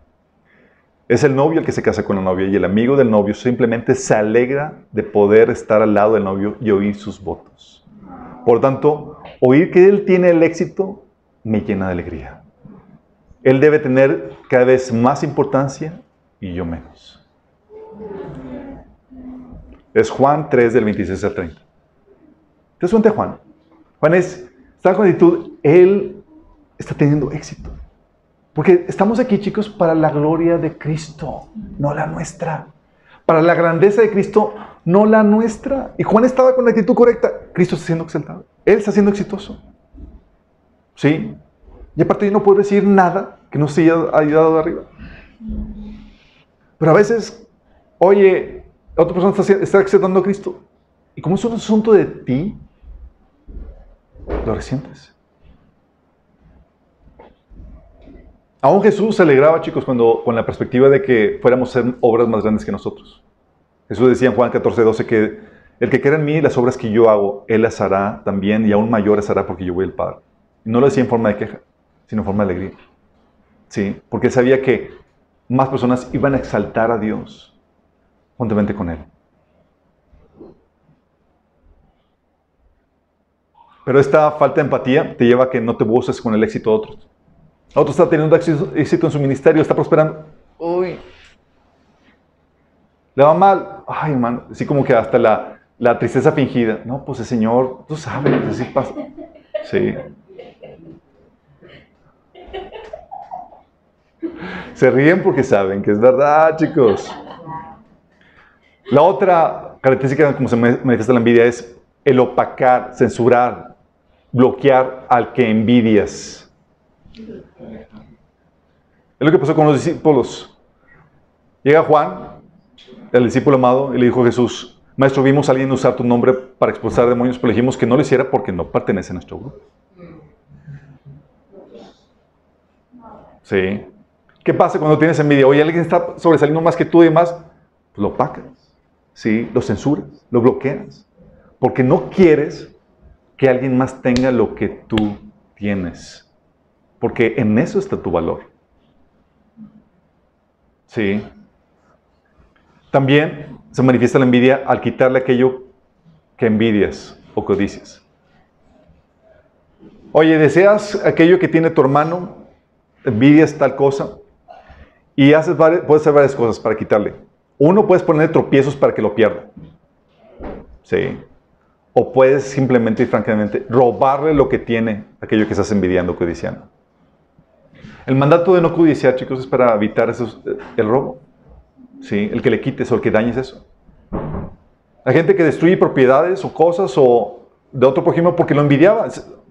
Él tiene eso, se lo destruye, se lo quito. ¿Sí? Entonces, poner tropiezos para que lo pierda o para que no lo consiga, o robarle lo que tiene o decir lo que tiene, en pocas palabras, quitarle aquello que envidias o que dices, es una forma en que se manifiesta la envidia. También la envidia, chicos, se manifiesta por una falsa percepción espiritual. Lo que vimos con este los líderes judíos que dijeron, hey, o sea, Jesús tiene que morir. Porque lo envidiamos, no, no, no, no, es porque el templo y la ciudad corren peligro. ¿Sí? Y tú puedes dar argumentos que son fácilmente eh, rebatibles. Porque, y son fácilmente rebatibles y no se sostienen. Y la única razón por que se sostienen, chicos, es simplemente porque envidias. Tengo hermanos que les prohíben, por ejemplo, eh, el poder escuchar material de otras iglesias y demás, bajo el argumento de que es que eh, es para protegerte, ¿sí? O les dicen es que no puedes servir sin nuestra, sin nuestra autorización porque es para protegerte, porque te puedes desviar, decir cosas que nada que ver. Cuando denominaciones enteras se han desviado, ¿Y la famosa cobertura de nada sirvió? Estoy, estuve bajo la cobertura de mi denominación. ¿Sí? ¿Quién te va a salvar tu denominación cuando se, tu denominación se desvíe? Digo, porque la iglesia presbiteriana, bautistas y denominación así terminan casando matrimonios eh, homosexuales y desviándose de la palabra de Dios. ¿Y quién te va a salvar de eso? Pero proponen esta como excusa, ¿sí? Y no se sostiene. Tú analizas el argumento y no se sostiene. Dices, entonces, ¿por qué lo sacan? Porque en realidad es envidia. Es una falsa preocupación espiritual que enmascara el verdadero corazón. La otra forma en que se manifiesta la envidia es cerrándote a recibir de esa persona en algún área. Obviamente el área que envidias. Pasa, chicos. Oye, personas que no reciben tu enseñanza porque ¿quién eres tú para saber esto? O sea, tú estás atentando contra su posición y estatus, porque él basa su sentido de valor en, eso. Y tú llegas, adolescente o yo de ahí que nada más tomó el discipulado y sales con cosas de cada bien. Dices, ¿quién es este? Para enseñarnos esto. Tú no reciben tu enseñanza porque, porque tienen, tienen envidia de lo, que, de lo que se te ha dado. Qué heavy, ¿verdad? O no puedes hacer negocios con él o con ella porque, porque envidia su trabajo. Es que si hago negocios con él, lo voy a ayudar y pues yo lo envidio. Obviamente no razones de que estoy, lo estoy enviando, pero es algo interno, subconsciente. Sí. O no puedes asociarte ministerialmente con esa persona porque envías su ministerio. Es decir, batallas en recibir lo que, lo que de esa persona lo que eh, tiene para ofrecer porque envidias lo que tiene. Batallas para recibir, es envidia. Sí. Qué fuerte. Lo otro es la constante crítica y desaprobación sin misericordia. Cuando envías a una persona, lo que haces es que buscas desacreditarlo, bajarlo de nivel con las críticas, con las acusaciones que encuentras. Los fariseos, chicos, los líderes judíos, envidiaban a Jesús y la forma en que se manifestaba era por la continua crítica y porque buscaban algo para condenarlo algo para desacreditarlo. No iban para aprender, chicos, iban para ver, a ver, ¿qué está diciendo? Sí. Mateo 12:10 dice, donde había un hombre que tenía la mano paralizada y como buscaban un motivo para acusar a Jesús, le preguntaron, no preguntaban porque querían conocer, que preguntaban porque querían buscar alguna razón para criticarlo o condenarlo. Y conste que la motivación claramente que enseñan las escrituras que tenían los fariseos era la envidia y se manifestaba en esta crítica, en esta buscar condenar. Buscaban una falla para acusarlo. Y hablaban de él a espaldas, chicos. No iban a buscar las faltas que tenían porque estaban sinceramente preocupados de que Jesús se fuera a desviar. Sí. No era para corregirlo por amor, no era por una preocupación por él, por su bienestar. Y hay hermanos que nada más sí están buscando en qué te criticas, en qué te fallas. Y ni siquiera van con la persona que es, déjame decirle a los demás las fallas y demás. Porque lo que lo mueve es la envidia, no el genuino interés de amar al prójimo. No está mal que tú corrijas, que detectes errores y que, lo, y que busques corregirlo. Sí. Pero el que te lleva a la envidia es, tú estás buscando cómo desacreditar a la persona. Y tú no estás buscando la corrección y el bienestar de la persona, tú estás buscando desacreditarlo, acusarlo. Porque lo que te mueve es la envidia. Otro síntoma es buscar tu beneficio a costa del propósito principal. Por ejemplo, esto se manifiesta de varias formas. En un equipo de fútbol, a los varones, me imagino que saben eso, les tocaba el típica persona que quería sobresalir y no pasaba el balón y hacer perder el equipo porque él quería meter el gol a costa de que todos ganaran. ¿Sí les tocó? De que aquí estabas, iba a meter el gol, ¿por qué no pasaste? Porque él quería llevarse la estrellita. El goloso. El goloso. Entonces él quería meter gol aunque pierda el equipo. Sí, esa es una manifestación de la envidia. Y se ve no solamente en, los equipos de fútbol, de atletismo, sino también en los negocios. ¿sí? Personas así hacen que pierda la empresa dinero o, se vuelvan ineficientes con tal de que él salga a decir que son mejores. Porque no les interesa la agenda de la empresa, les interesa su posición. Y alguien sobresale más, chicos. Oye, sobresale alguien más en beneficio del negocio. ¿Y qué hacen? Lo bloquean. ¿Porque les importa la empresa? ¿Qué les importa? su agenda personal. Y lo mismo pasa en el gobierno, chicos, también. No importa que la gente sea desatendida y que los servicios se den ineficientemente, es, lo importante es cómo sobresalir o avanzar en mi carrera política. Lo demás sale sobrando. Pero también se dan los ministerios. ¿Sí? Aquí no importa qué es mejor, qué es lo que mejor conviene, lo que más conviene al reino para que avance más. Lo que importa es que yo sobresalga. ¿Sí? Y voy a bloquear el que otros sirvan la Señora y más con tal de que yo solamente sobresalga. Es decir, avanza su ministerio a costa del reino. Eso es por envidia. La otra es la irracionalidad, chicos. Como no hay un argumento lógico para que la persona se comporte así, sino es un sentimiento de que yo sé lo que tú tienes. un vacío, por una forma de pensar. Buscan dañarte o quitarte la posibilidad de que obtengas algo, aunque ellos también pierdan. Dices, oye, ¿por qué tú también vas a perder? De hecho, hay una, se me olvidó postearlo aquí, y le iba a pegar aquí, pero se me olvidó. Era, hay una, eh, recuerdo una vez vi eh, Los Simpsons de niño, no se recomiendo que lo vean, pero, eh, pero había un episodio en donde pusieron a, la familia Simpson eh, conectada con alambres y demás para que aprendieran a, a ser benignos con el prójimo. Entonces era, si ellos picaban un botón, le daban shock al, al otro miembro de la familia. Entonces, y, y al mismo tiempo que se dan el shock, ellos se lastimaban. Entonces, en teoría, iban a dejar de lastimarse. Entonces, tenían los cinco botones ahí de los miembros de la familia. Entonces, le picaban y se daban el shock también ellos mismos. ¿Tú crees que pararon? Era, ah, sí, toma. Y aunque yo me esté fregando, tú también te vas a fregar. Órale, tú también. Y todos se Sí. Dices, ¿y por qué te estás dañando? Sí, pero él también. Encuentro tu lógica. y eso sucedió, ha sucedido mucho, un montón de cosas en asuntos. Por ejemplo, una situación que se dio eh, en donde, eh, que les platiqué lo de la casa, que le decía a una persona, oye, permíteme ampliar la casa, no vas a poner nada de dinero y va a aumentar la plusvalía para a favor tuyo. No. ¿Por qué?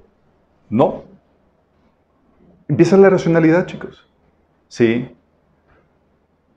Oye, véndeme la casa, te pago más aunque eh, de lo que te obtenías en el, mercado. ¿Vas a ganar más? No, prefiero vendérsela a alguien más. Sí. Oye, estás en necesidad económica. Te ayudo con esto. Sí. Ven, participa. No. Entonces, ¿cuál es la lógica?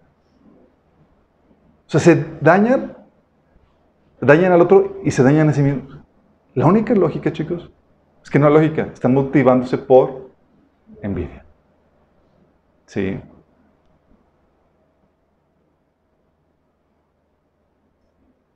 Hacen, cuando te llevas a, cuando llevas, empiezas a actuar de forma irracional donde, oye,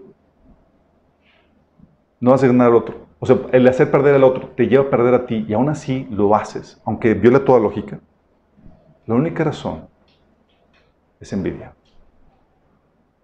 Y el último es el egoísmo.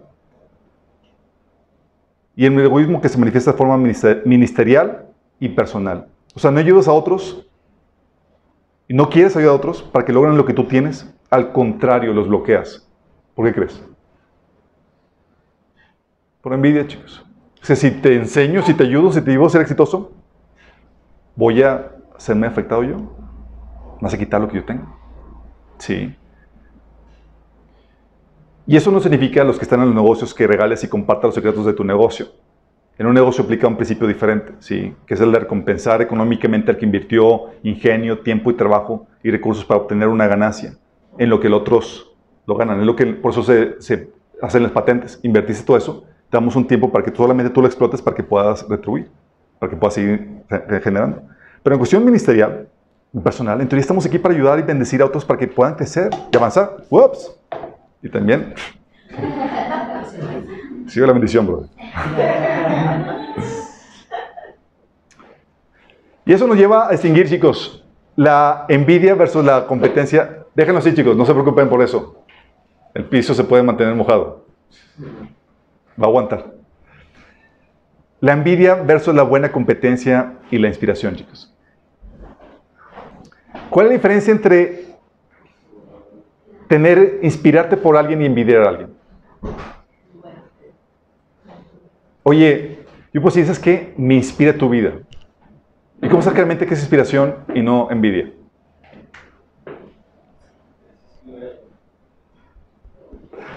La inspiración se diferencia de la envidia en esto, chicos. En que cuando una persona te inspira, te rompe las barreras mentales de lo que puedes llegar a ser o hacer. Te anima a seguir. Por favor, dejen eso, chicos. Te anima a seguir eh, para alcanzar los mismos resultados a la par que esa persona. Es decir, te inspira a romper las barreras mentales de lo que puedes llegar a hacer o hacer, te anima a seguir para alcanzar los mismos, resultados, los mismos resultados a la par de esa persona. O sea, es como que tú te pones a la par de él, no lo quitas. Con la envidia, quieres lo que él tiene y que no lo tenga. ¿Me explico? No quieres añadirte a donde él está y compartir los mismos resultados, sino quieres quitarlo de ahí y tú ser el único. Entonces, cuando dices, oye, me inspiras es, quiero añadirme a los que están, a, que, a los que están como tú. La envidia es, quiero quitarte y estar yo en tu lugar. ¿Me explico? Supone que la inspiración te lleva a que busques, oye, estás siendo bien productivo, me inspires a yo también ser productivo, pero tú no estás buscando desplazarlo. Estás buscando simplemente añadirte a ese grupo productivo. ¿Sí? A los que son como él. La envidia de esa es que, quítate. Yo quiero ser mejor que tú y hacer que tú disminuyes. Ese es menos que yo. Sí. Y la competencia, chicos. ¿Hay lugar para la competencia? Sí, hay una buena competencia. Se diferencia de la envidia eh, porque la buena competencia te lleva a reconocer el buen trabajo del contrincante y aún incluso celebras el triunfo juntamente con él. ¿Qué es lo que es la buena competencia? Oye, ganó él, felicítalo. ¿Sí? Aún te alegras con él, lo celebras con él. El que tiene envidia no reconoce al contrincante ni tiene la capacidad de felicitarlo por su triunfo. Al contrario, se resiente contra el ganador. Vamos, vamos bien. Hay una buena competencia. Y hay otra cosa que es envidia. ¿Sí? La cura para la envidia. Con eso terminamos.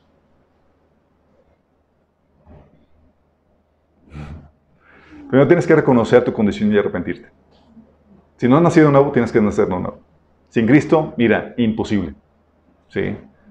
Si uno con Cristo muy apenas anda allí.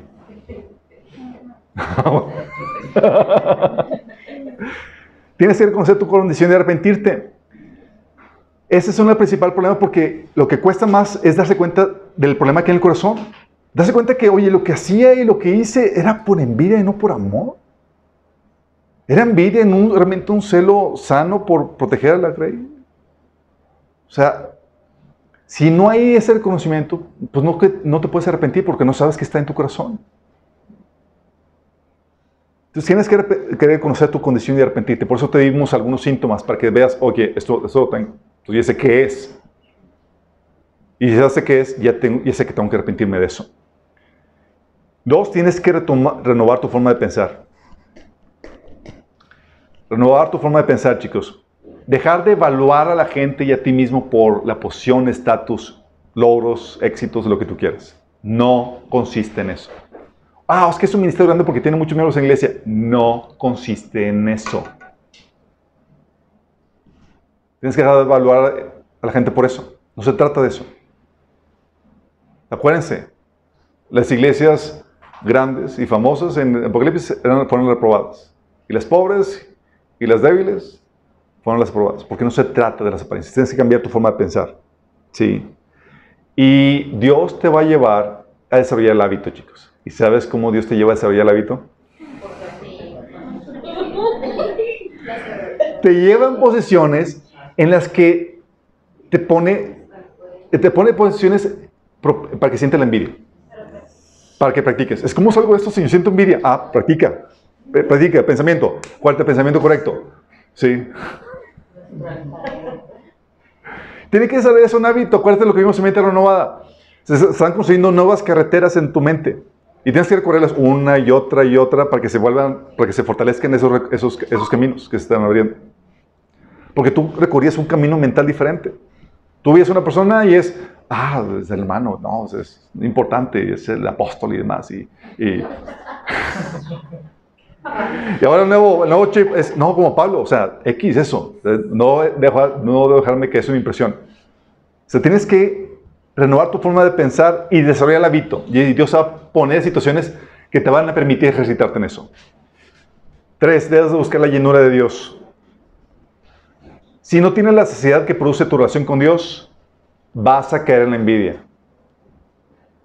Tiene que haber necesidad de que con Cristo es suficiente y que tu historia tú ya la abrazaste, ya la aceptaste. Esto me tocó, sí, y estoy satisfecho. No deseo nada más. Que sea tu voluntad, Señor, cualquier que sea. Sí. Aunque sea servir a tal hermano.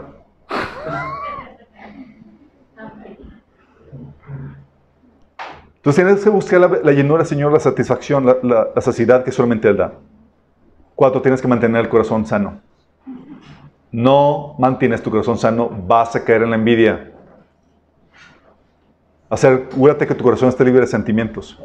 Sí. Y cinco, debes cambiar hábitos. Este, oye, antes metías el pie para que el otro se tropezara, no lo ayudabas porque tenías miedo, tenías celo a su éxito y demás. Ahora, ayuda a que otros tengan éxito. Ayúdales. Gózate con los que, con, que otros hagan cosas mayores que tú. ¿En serio? Sí. Puedes gozarte en que otros sobresalen más que tú. Puedes gozarte en que otros hacen cosas mejores. Porque la idea es que Dios sea exaltado, no que tú.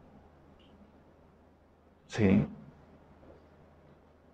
Y eso empieza el hábito. Cuando yo llegaba a sentir envidia por una persona, ¿sabes qué hacía? Inmediatamente, ay, tengo envidia, por, ah, déjame ayudarlo, bendecirlo, para que eso salga. Entonces ya me salía de la competencia, chicos. Porque al momento de ayudarlo, ya no estás compitiendo con él. Sí. Ya sales. Ya, el enemigo quiere meterte a veces, él te pica la cresta para que entres en una competencia inmoral por medio de la envidia. Y el Señor dice, no, salte de la competencia. Sale del lugar. Ayuda a que crezca, a que avance. Y eso, eso veces va a implicar que actúes por decisión y no por lo que sientes. Señor, va a costar. Pero tu corazón se va moldeando, chicos. es que yo me dijo que te diera esto.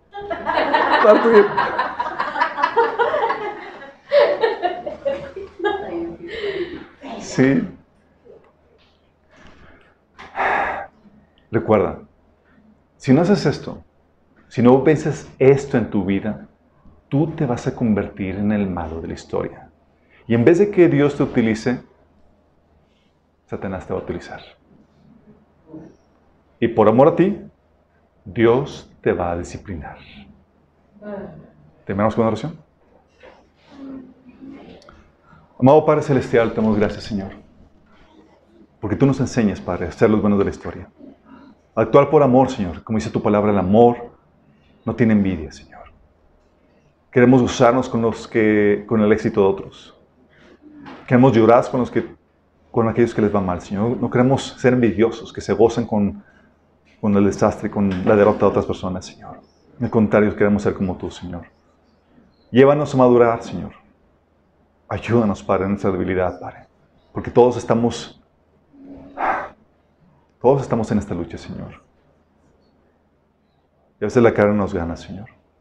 Pero tú vales, tú vales la pena, Señor. Por ti, Señor, por amor a ti, lucharemos y seguiremos luchando hasta que venzamos, Señor, en esta área. Que podamos ser humildes, Señor, considerando a los demás como mejores que nosotros. Que podamos ser motivados por amor y no por envidia. Te lo pedimos, Señor, en Jesús.